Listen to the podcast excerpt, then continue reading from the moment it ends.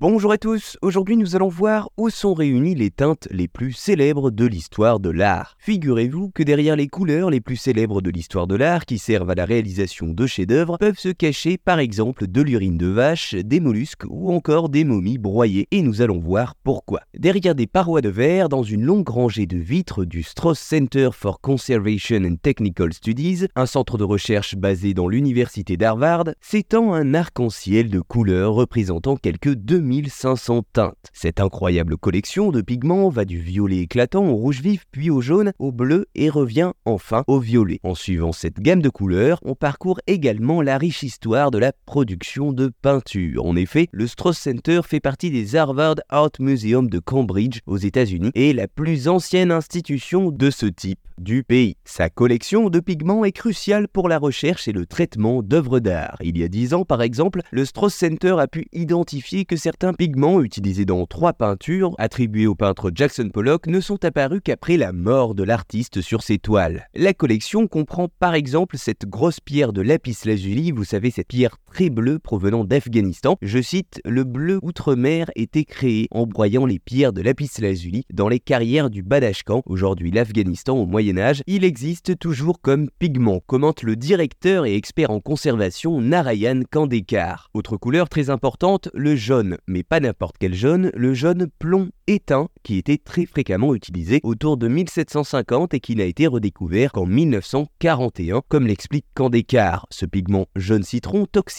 était prisé de Vermeer pour ses drapés. On retrouve également le pourpre, le pourpre murex, aussi appelé pourpre de tir, qui était usité dans l'Antiquité romaine pour teindre les toges et au Moyen Âge pour enluminer des manuscrits. Fait à partir d'un liquide sécrété par des mollusques que l'on trouve sur les côtes de la Méditerranée et de l'Atlantique européen, la teinte pourpre atteignait des prix fous en raison de la rareté de sa production. Ce sont donc quelques-uns des échantillons que vous pouvez retrouver au Strauss Center for Conservation and Technical Studies, grand qui rassemble les teintes les plus célèbres de l'histoire de l'art.